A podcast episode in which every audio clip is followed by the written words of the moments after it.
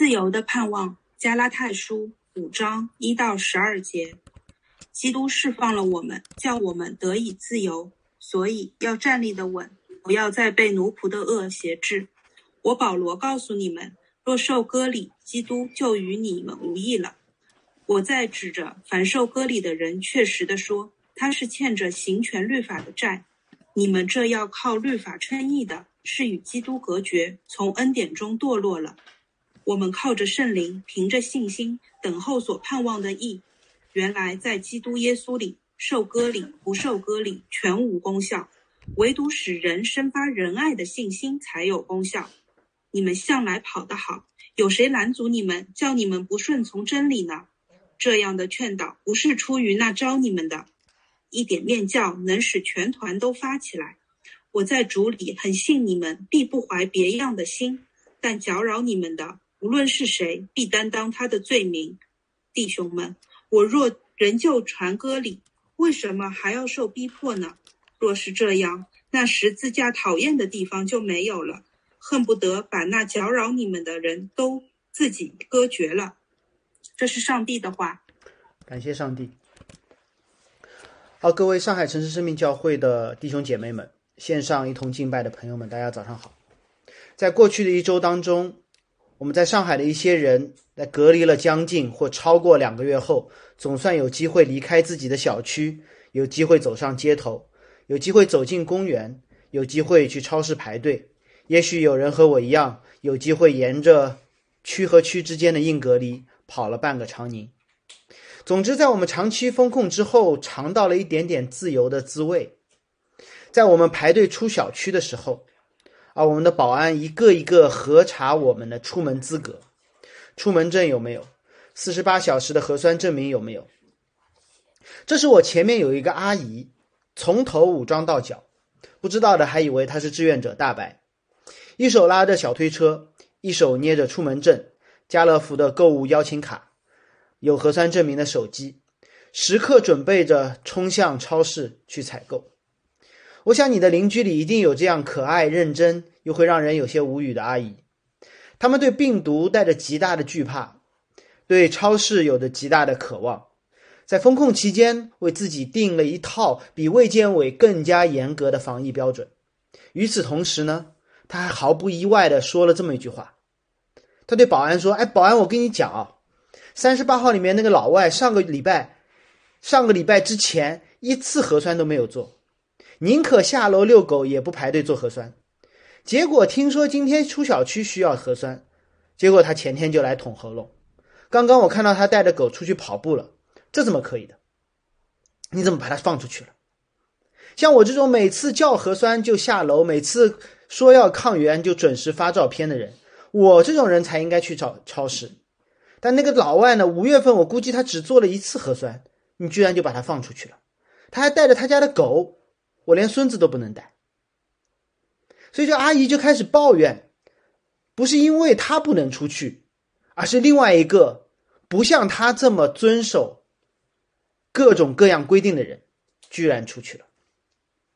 所以排在后面的我不就在讲加拉泰书嘛，所以实在忍不住就对前面的阿姨说：“阿姨，你能出门，不是因为你核酸抗原做得好，是因为街道现在没感染。”只要你证明自己没感染，就可以出门。然后阿姨说：“那我之前辛辛苦苦，一天抗原一天核酸，白辛苦了吗？”啊，我也实在没空跟她说。我说：“阿姨，赶紧给保安看看你的核酸证明和出门证，别老大街的去满大街的去找你的老外邻居，去享受你那五百块钱之内的家乐福的购物自由吧。”老太太的愤怒从何而来？是因为别人得了恩典吗？不全是，是因为严格遵守律法的他被别人得到一样的自由而激怒了，愤怒到一个地步，都忘记享受他已经获得的自由，站在小区门口跟保安说个不停。这差不多是加拉太书一到四章的全部内容。那群出生就受割礼、一辈子不吃猪肉的犹太人，看到从未受割礼。随便吃喝一辈子的外邦人，居然一样因信称义加入了教会，他们就开始心里不平衡。哇，我祖先上千年，我之前大半辈子遵守摩西律法，白辛苦了吗？保罗在第一、第二章做了自己的见证，第四、第三、第四章重述了福音神学之后，保罗要在这最后两章告诉加拉太人如何享受福音里的自由。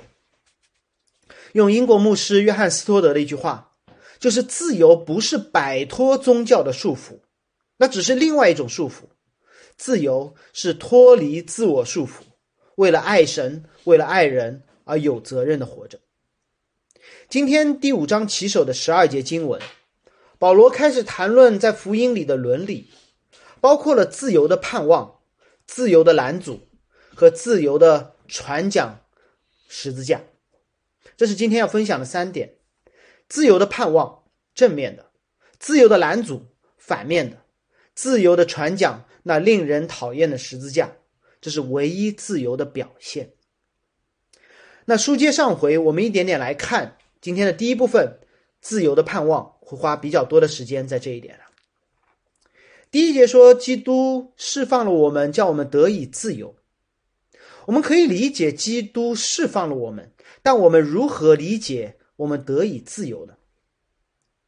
在加拉太书的这个系列讲道中，我不止一次的被弟兄姐妹提及或问到，说：“知识啊，你千万不要只讲恩典，还是要讲一点律法的，要讲一点行为的。”我们很担心，一个唯独恩典不需要行为的信仰，最后就变成了集体躺平、全员摆烂，甚至是鼓励犯罪。一个唯独恩典不需要行为的信仰，怎么可以让人改变、让人行善呢？所以你一定要加一点，加一点律法，平衡一下。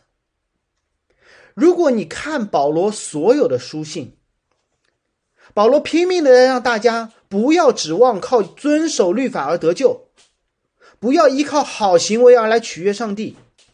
但是保罗从未鼓励大家犯罪，从未允许信徒躺平，那是一个错误的应用。因为基督释放我们，这是一个法律用词。基督把我们从坐牢的状况下释放出来，不是让我们继续居家隔离，不是让我们就地躺平。那叫画地为牢，不是出狱。但是，一个坐牢太久的人是不知道如何享受自由的，更何况我们这一生都出生在最终的人呢？我有一个朋友的孩子今年四岁，他每天都会提醒爸爸妈妈出门戴口罩，家里所有的游戏都和抗原测核酸有关。当爸爸妈妈说不知何时能全家一起旅行时，孩子所能问到的问题就是：旅行是去迪士尼吗？因为他出生在这样的一个风控的年代，他从来不知道自由是什么。我们不需要依靠行为获得救恩，但是我们需要圣经教导我们如何自由的生活。你就这么想，我很喜欢引用出埃及记，因为那是福音的一个预演。在埃及做了四百年的以色列人，他们过了红海，他们知道怎样生活吗？不知道的，他们只会按着惯性跪着做奴隶。所以保罗不仅告诉他们救恩的结果是得自由，同时补了这么一句：要站立得稳，不要再被奴仆的恶辖制。保罗没有让加拉太人躺平，没有是站立得稳。有没有让他随便犯罪？没有。是让他们不要再做奴仆，被奴仆的恶辖制，因为没有得救赎的人是不知道怎么站立的，没有经历自由的人，他们是需要学习的，学习过自由的生活。你当然可以选择自由的回去做奴隶，那这就不叫自由了。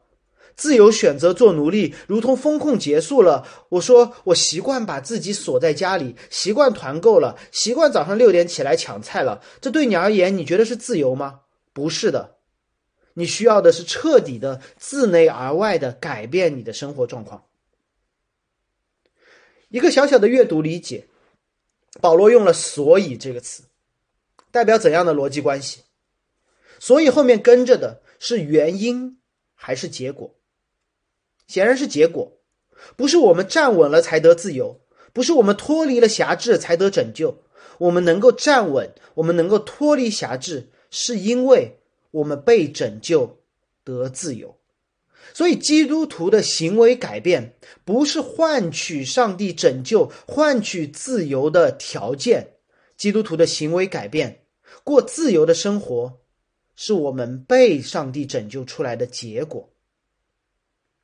那这里，保罗和耶稣一样，用到了农业社会的人都熟悉的一个词，叫“恶”。这是农耕的一个工具，是套在大牲口身上。用来犁地或背东西的一个架子。那我们想一想，一头牛它背着轭，背着这样的一个拱门向前走的感觉是什么？他无法控制，甚至不可知道这个轭有多沉重的。土软的时候会轻松一点，土硬的时候需要更大的力气。走慢了，走歪了，鞭子就招呼上来了。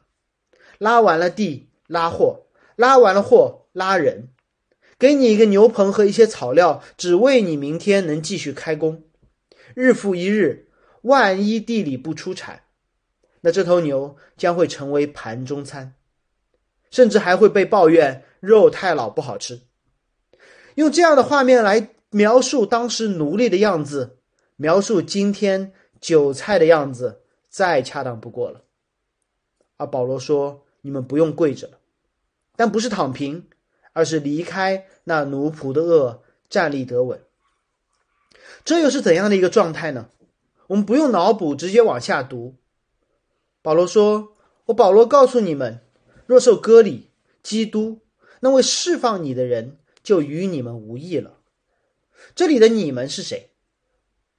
基督那释放你们的人就与你们无异了。保罗说：“你们不要受割礼。”显然是那些加拉太的外邦人，因为加拉太的犹太人已经受了割礼。保罗没有说你们这些受过割礼的人，保罗说你们若接受割礼，那么基督的价值对你而言就没有了。如果你们这些外邦犹太人再挨一刀，那么相当于基督为你付出的代价就没有了。我再用之前的那个例子继续帮大家理解。如果在我们小区门口，那个阿姨指着老外说：“你看，你看，我家的抗原试纸，我都给我外孙拼了一个变形金刚了，堆成山。你看我的核酸证明，比你的购物记录都长。你就做了一次，不行，你不配出门。”结果这个老外听得懂中文，被老阿姨振振有词的给说服了。毕竟他做了这么多年的中国人，毕竟他在这个小区里早早的就买了房子。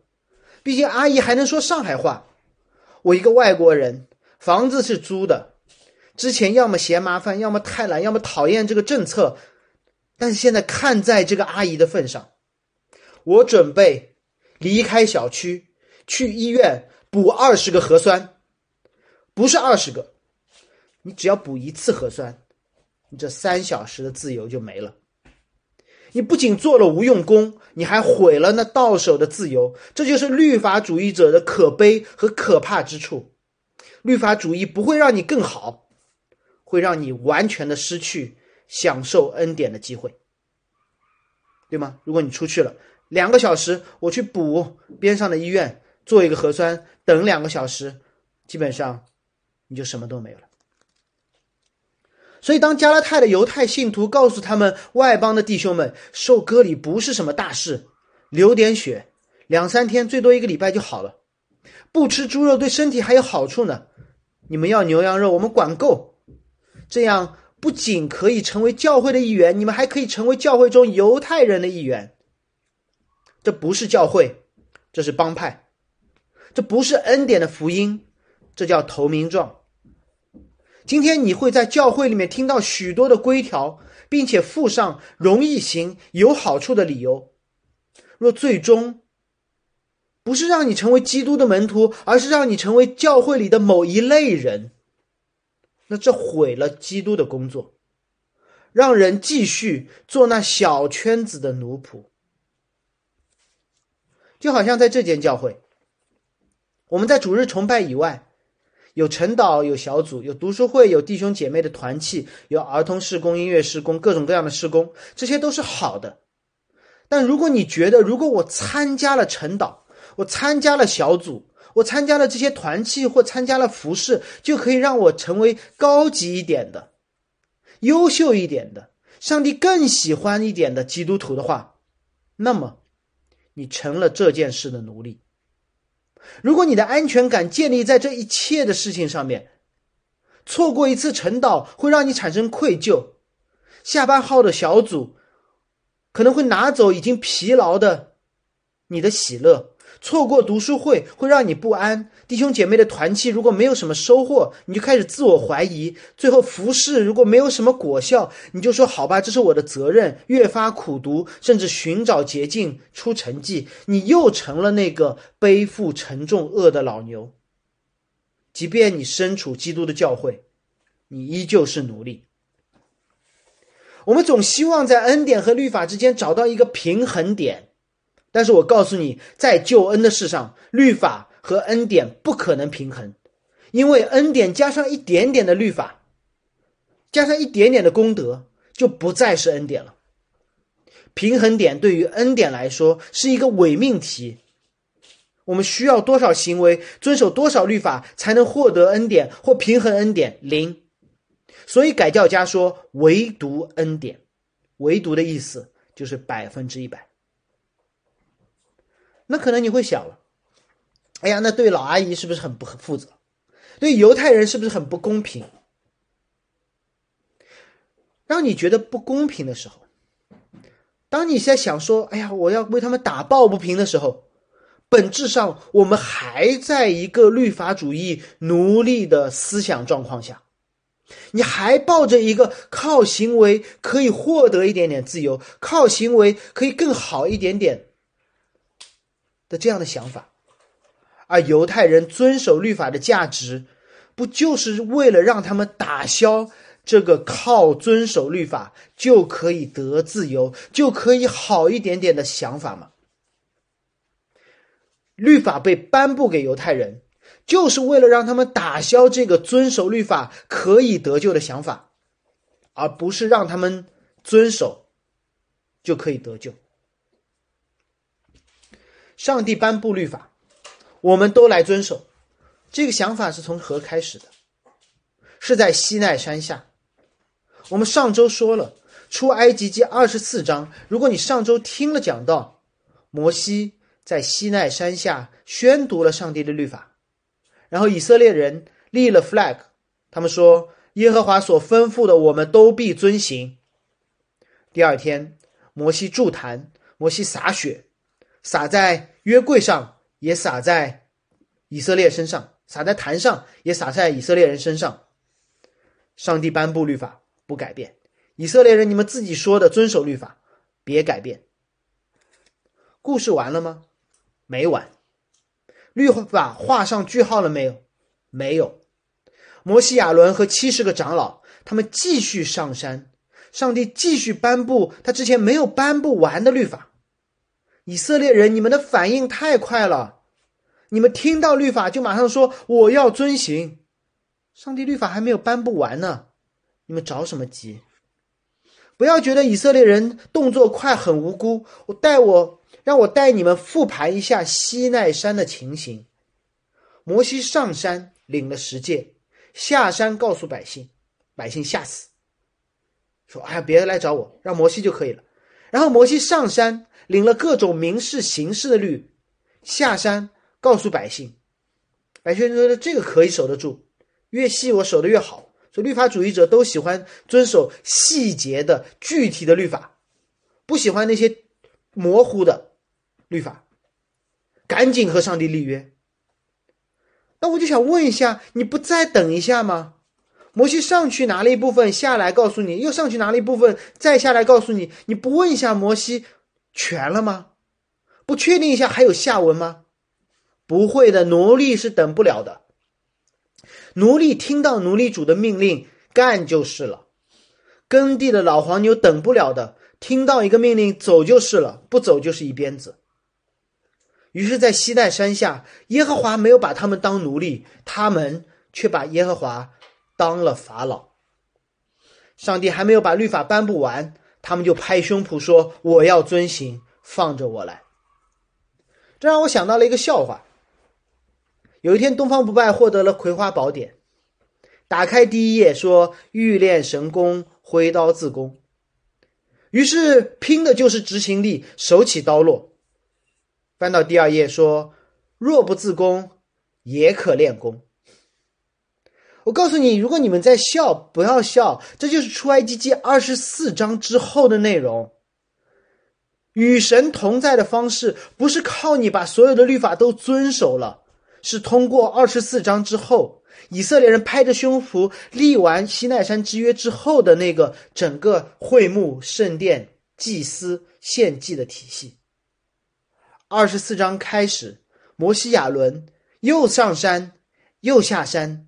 开始给以色列人描绘会幕的蓝图，以及整个如何通过献祭的方式。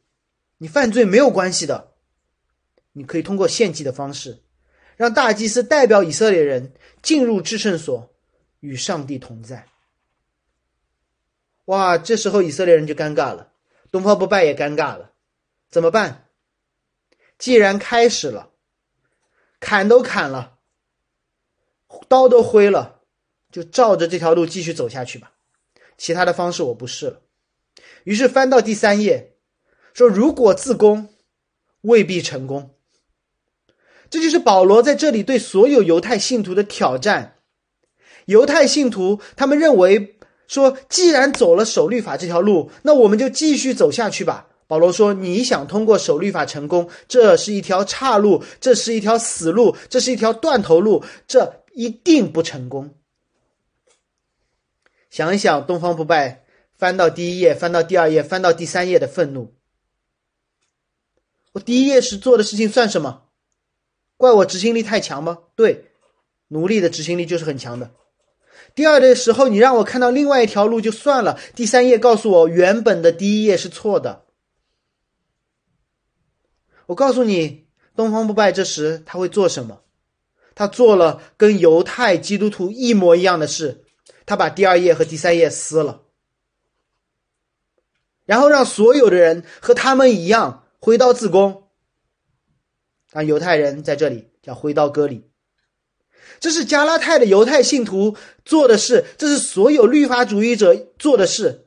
删掉出埃及记二十四章之后所有献祭、代赎、拯救的事。否认基督耶稣的拯救，传一个依靠律法就可以得救的福音，这是奴隶们喜闻乐见并习以为常的。这就是我们小区门口那个阿姨指着老外做的事。你这样做怎么可以？我做都做了，你必须跟我做一样的事。第二页、第三页从来不存在。不要试图考虑守律法的可能性。如果东方不败的《葵花宝典》第三页上面写的未必成功，那圣经上写的就是肯定不成功。如果有一点点可能性让人通过守全律法而成功，那我告诉你，这位上帝就是一位邪恶的上帝，因为这位上帝在其他有可能的情况下允许人杀死他的儿子。如果有任何一个可能性的存在，摩西就不需要建会幕和建立相应的献祭系统。如果有一点点的可能性存在，耶稣就不需要替人死而施行拯救。正因为没有人，没有一个人能遵守上帝所有的律法，这是上帝律法告诉我们的，所以我们需要全备的律法。神对人的要求，人无法满足时，那无罪的羔羊替人洗罪。所以，当我们去想我要遵守全部的律法时，这本身这个想法本身就是对律法的断章取义。就是你看到第一页，无视第二页、第三页的《葵花宝典》，就马上行动。于是保罗给他们下了一个定义：你们欠了全律法的债。你们认，当你们认为我可以守全律法而得救，这时你这个想法。就意味着你没有守全，你守不住，你破坏了律法。于是第四节，保罗说：“搞保罗给了他们一个严厉的警告。这警告是：你们这要靠律法称义的，是与基督隔绝，从恩典中坠落了。这个警告非常的严厉，非常的严重。保罗说：“你们这样下去就完蛋了。”在此有一个重要的神学议题，我有必要单独拿来讲一下，那就是那基督徒会不会失去救恩？保罗这些话是对谁说的？加拉太的教会。上下文来看，保罗称呼他们为弟兄们，当然之前也骂过他们傻。所以他们是教会，他们是基督徒。虽然他们偏离了福音的本质，他们走回了律法主义的异端，他们做回了奴隶，但保罗还是称呼他们为弟兄，称呼这群人为教会。所以千万不要说指着一个听过福音的人，哪怕他。又回到律法主义去寻求安全感，就说你不信了，你堕落了。千万不要指着一群曾经因福音而聚集的人为假教会，哪怕那一刻看不到任何福音的影子。这是加拉太书告诉我们的。那么问题来了，保罗在这里是不是说基督徒会因为靠律法称义这样的想法、这样的行为？会让基督徒与基督隔绝，从恩典中坠落。换句话说，基督徒会不会失去救恩？好像经文是这样说的：你们这个教会远离福音，你们这个基督徒相信因行为而称义，就会与基督隔绝，从恩典中坠落了。哎呀，那么基督徒的救恩是不是不稳了？如果你这么想。如果你这么想，还是把我们的救恩基础放在了我们的行为和思想之上，这么想，我们的救恩确实不稳定，因为我们的信心会起起伏伏，我们的信仰会飘来飘去。那怎么办呢？我们的救恩到底稳不稳？我请你用最基本的阅读能力来判断。当保罗说“你们这要靠律法称义的，是与基督隔绝，从恩典中坠落了”，这句话是保罗的判断，还是保罗的警告？是保罗的判断，一锤定下来说这是我的判断，还是保罗的警告？是保罗对第三方说那群加拉太人与基督隔绝，要从恩典中堕落了。还是保罗对加拉太人说：“你们如果这样，是与基督隔绝，要从恩典中坠落。”显然是后者，对吗？所以这不是一个论断，而是一个警告。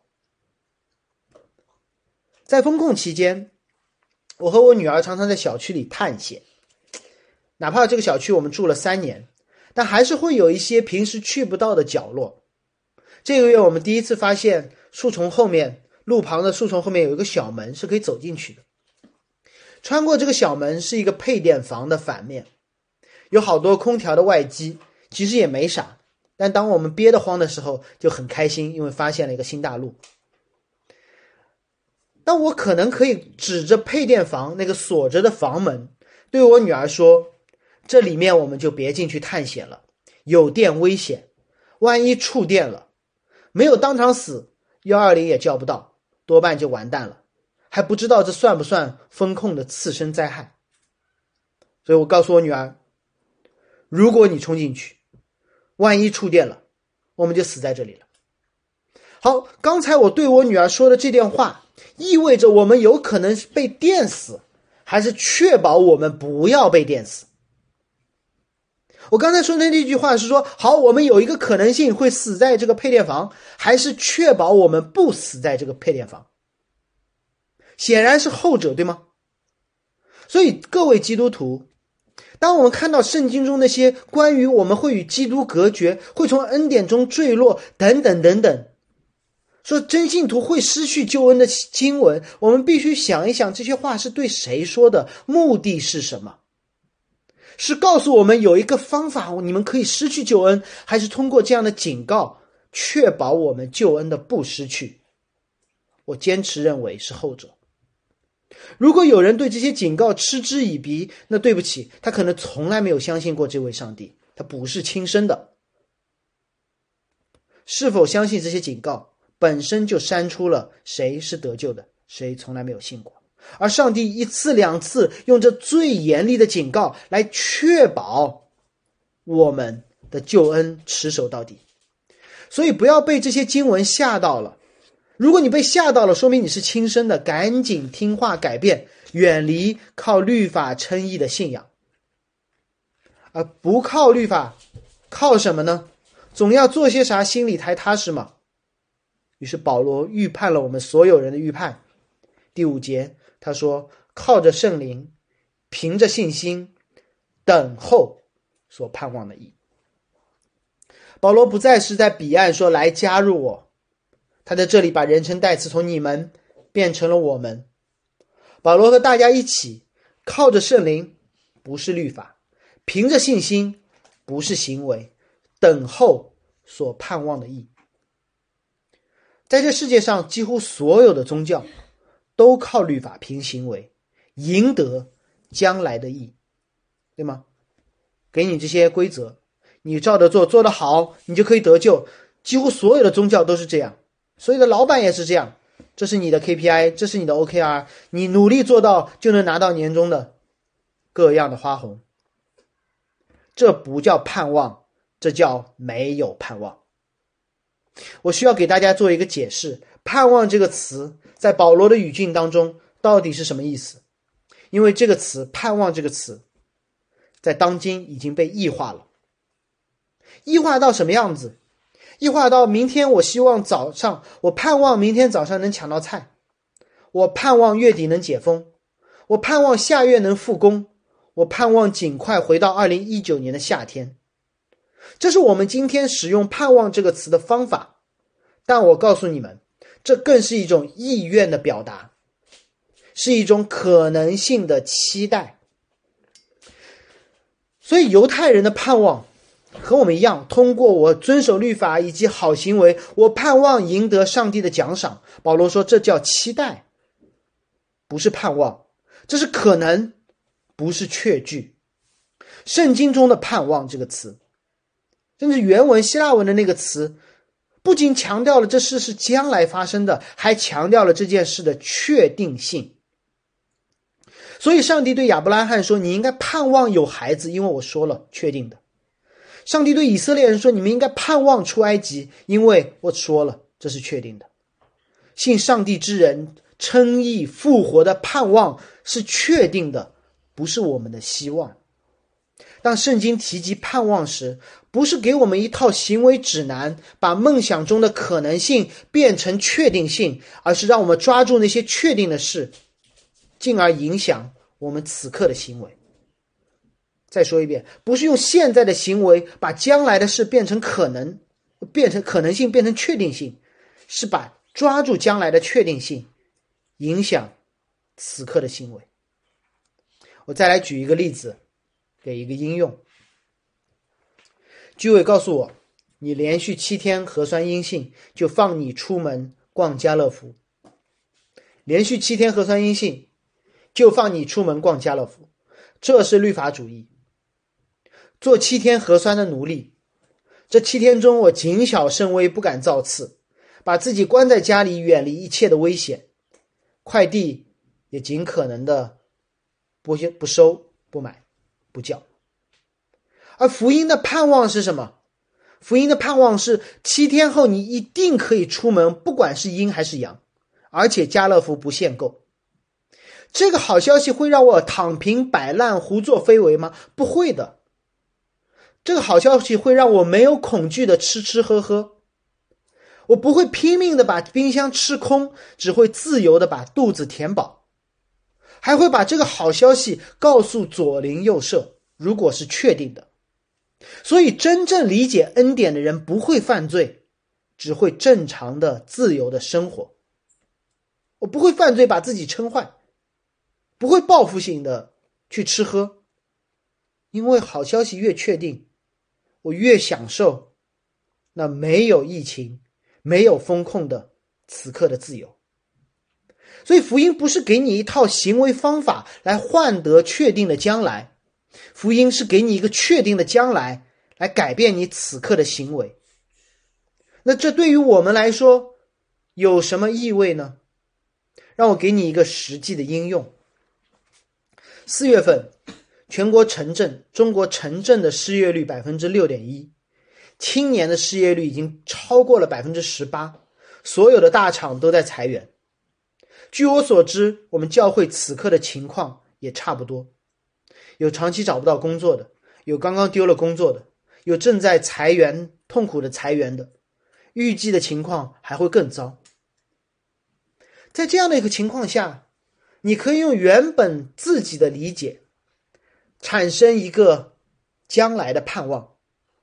这个盼望可以是找到工作，可以是逃离上海，总之就是通过你的努力，依赖你不可控制的环境，杀出一条血路，活出一条生路。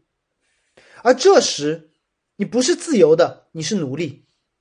你的心思意念会被那些应聘的 App 牢牢的抓住，你会在自己的简历上不断的添砖加瓦，你身上的恶越来越重，身边有人脉的人会成为你祷告的对象，你希望他们给一个机会。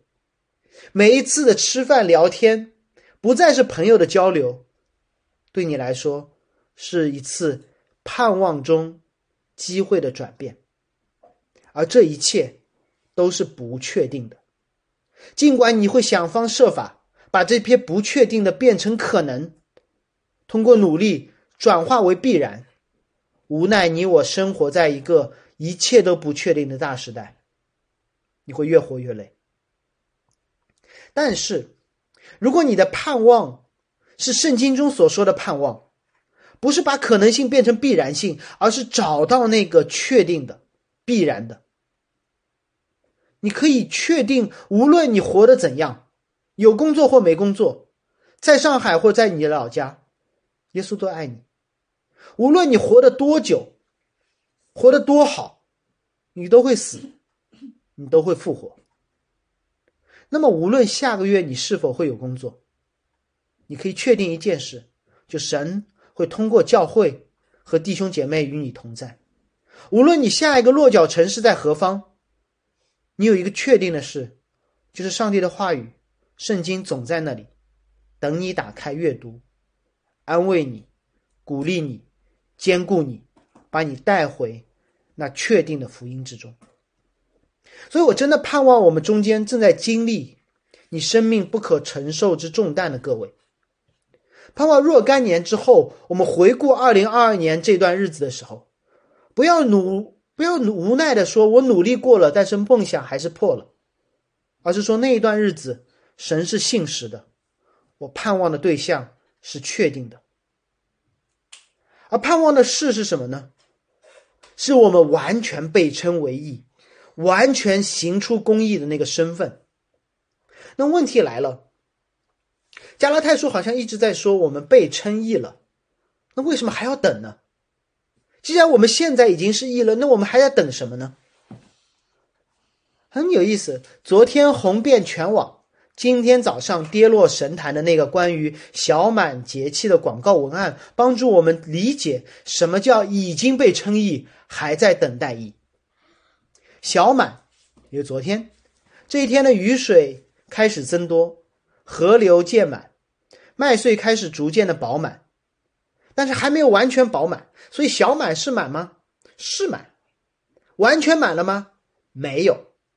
而我们在一个等待彻底完美的过程当中，而这个过程也是完美的，是安全的，因为那个盼望中完美的义是确定的，所以我们身份上已经完全称为义，我们在等待那个彻底称义的那个结局。两件事。都是确定的，过程是圆满、完美的。当你盼望的对象是确定的，你就在基督里，你就安全了。受割礼不受割礼，全无功效。不是做什么不做什么的问题，而是你会发生仁爱的信心，你会像我们的主耶稣。你说我能不能躺平啊？那你再遵守一条新的律法。我是不是要努力啊？你又在遵守一条新的律法，这是奴隶会问的问题。而自由的人会因为我们所受的恩典，而更像那位赐恩给我们的主。给大家说一个我在读神学院时的故事。你们可能听说过我被录取的那一段。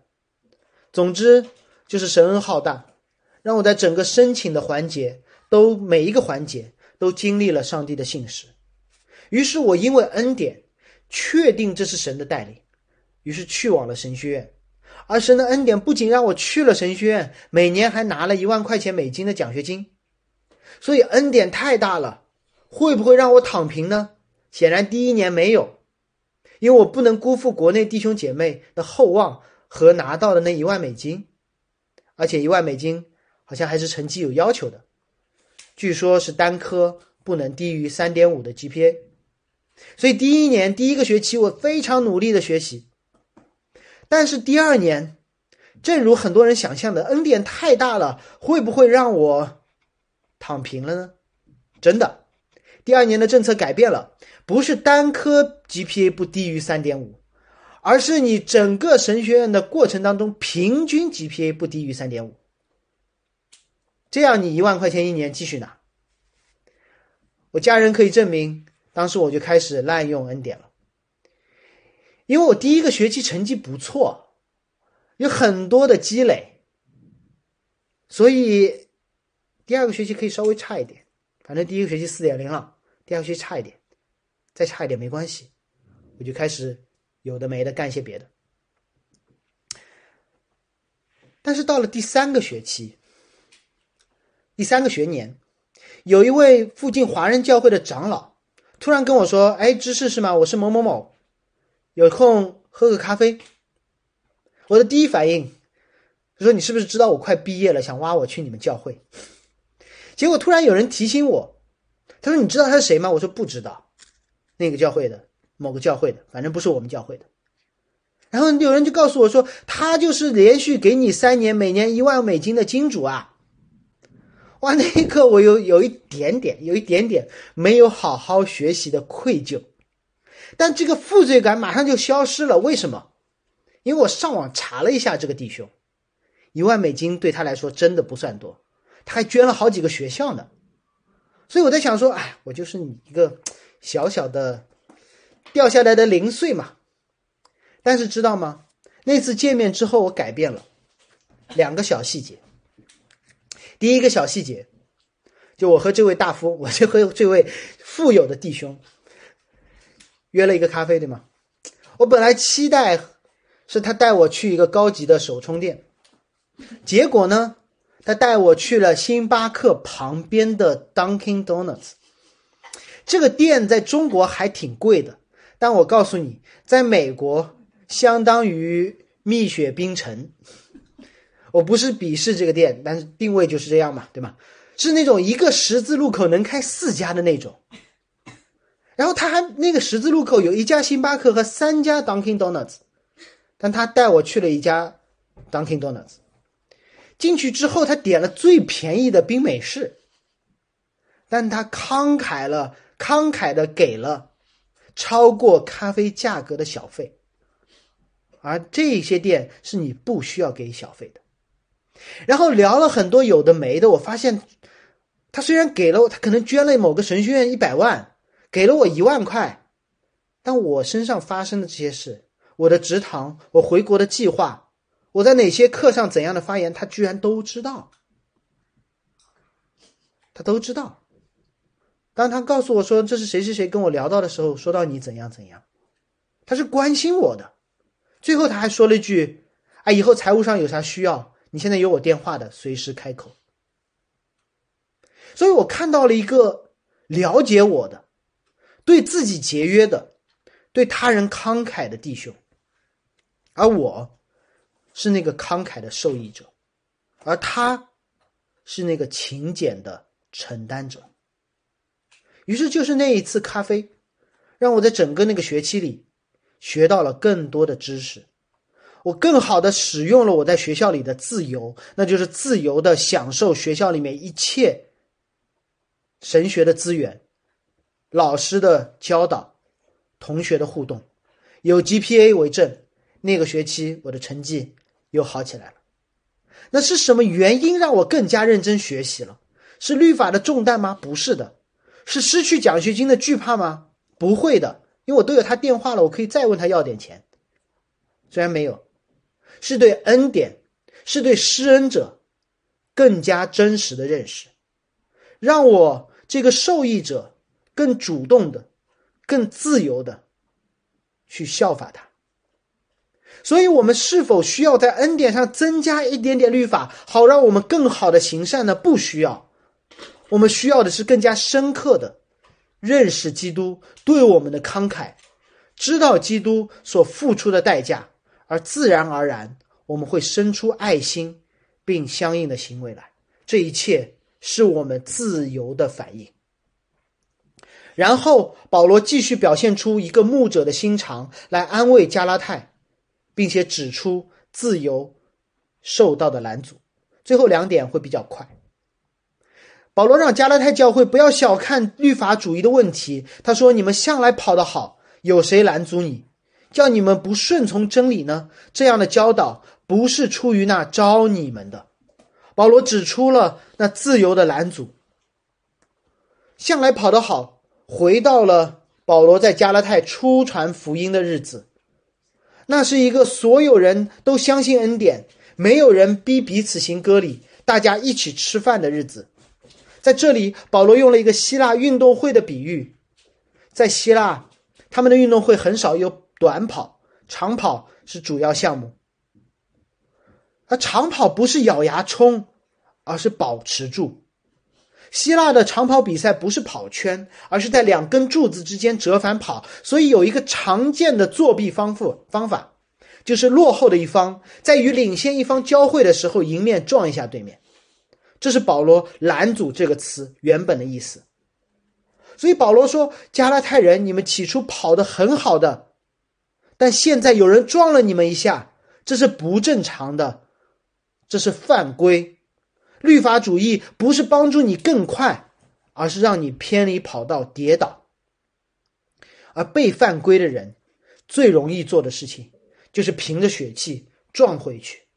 保罗再次预判了他们的预判，他说：“律法主义这样的教导会如同面教一样，使全团都发起来。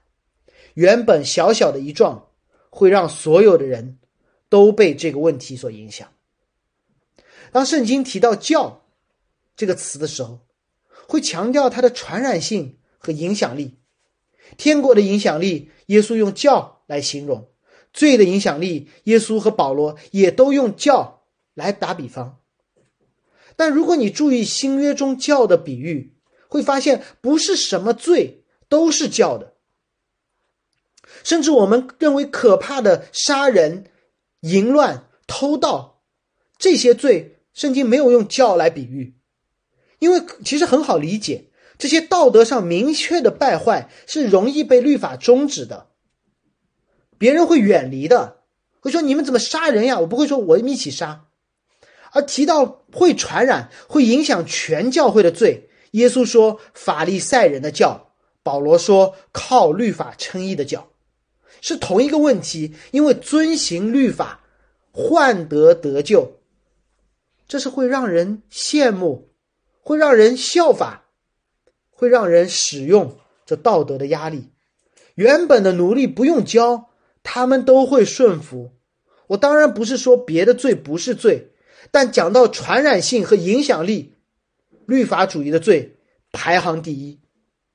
所以保罗提出最严厉的警告，他说：“我在主里很信你们，必不怀别样的心。”我相信你们加拉太人是好的，是受害者，而搅扰你们的无论是谁，必定担当他自己的罪名。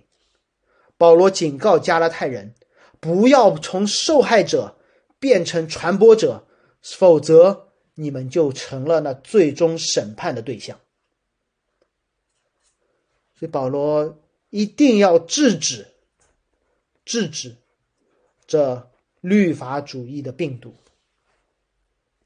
此刻我会觉得律法主义和新冠病毒真的很像，他们都有很深的潜伏期，都有很强的传染性，被感染者会迅速的成为传播者。似乎我们只能通过彼此隔离，才能终止。而当我们通过努力来终止的时候，我们会发现问题越来越多，病毒没有了，人的罪暴露出来了，人的罪暴露出来了，大家就开始冲出去，冲出去报复性消费，扎堆了，然后病毒又卷土重来了。到底该怎么办？当我们还在讨论到底是全民躺平免疫好，还是硬刚清零好的时候，耶稣早在两千年前就给出了答案，就是一个确定的盼望，那叫复活。复活不是不确定的盼望，复活的确定性在于历史的真实性，而不是未来的可能性。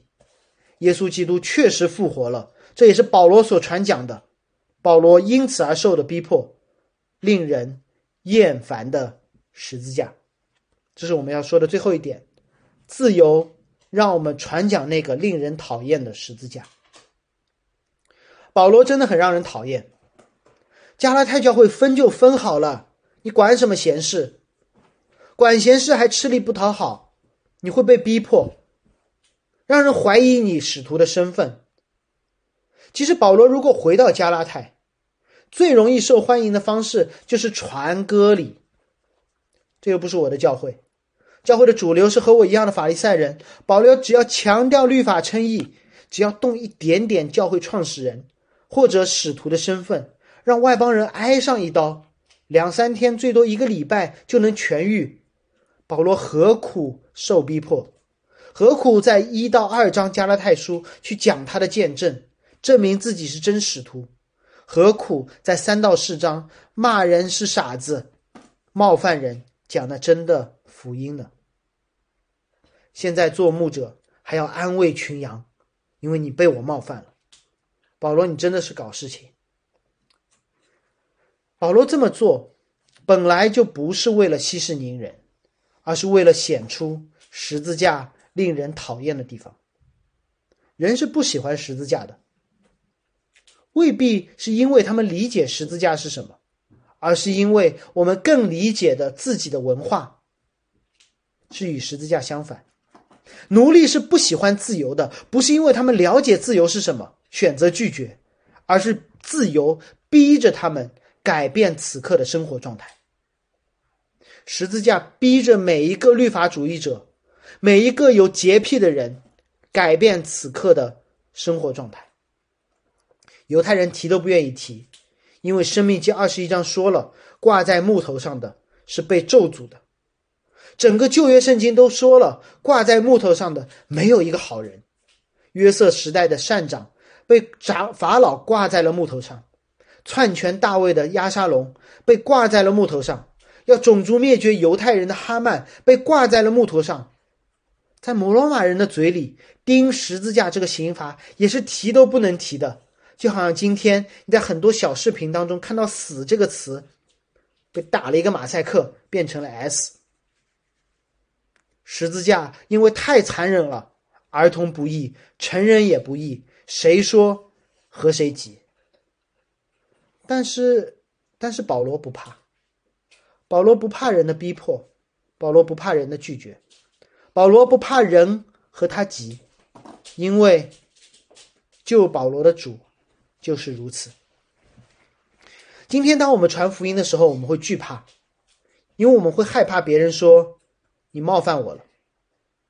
我们当然希望更多的人喜欢我们，至少我们不应该主动的去冒犯人，但不要因此而略去了那一定会冒犯人的真理——耶稣基督，并他定十字架。我们不应该在十字架的冒犯上增加我们人为的冒犯。哎呀，你这些傻子不懂啊，活该下地狱！十字架没有冒犯他们，冒犯他们的是你。但如果基督教一定要冒犯人，并且一定会冒犯人，就让耶稣基督那羞辱的十字架去冒犯他们，让恩典去冒犯那些律法主义者，让我们的慷慨去冒犯那些无法守全律法的人，让我们的公开悔改去冒犯那些掩饰罪行的人，让基督的复活。去冒犯那些努力活得久、活得好的人，把他们带到十字架下，因为没有别的地方，人们可以同时知道自己是罪人，并且遇见罪人的救主。最后，保罗提了一嘴，教会不能容忍这样的人。是穷人吗？不是，教会应该有穷人，让他们可以得到帮助。是外邦人吗？不是，教会应该有外邦人，让他们可以被包容。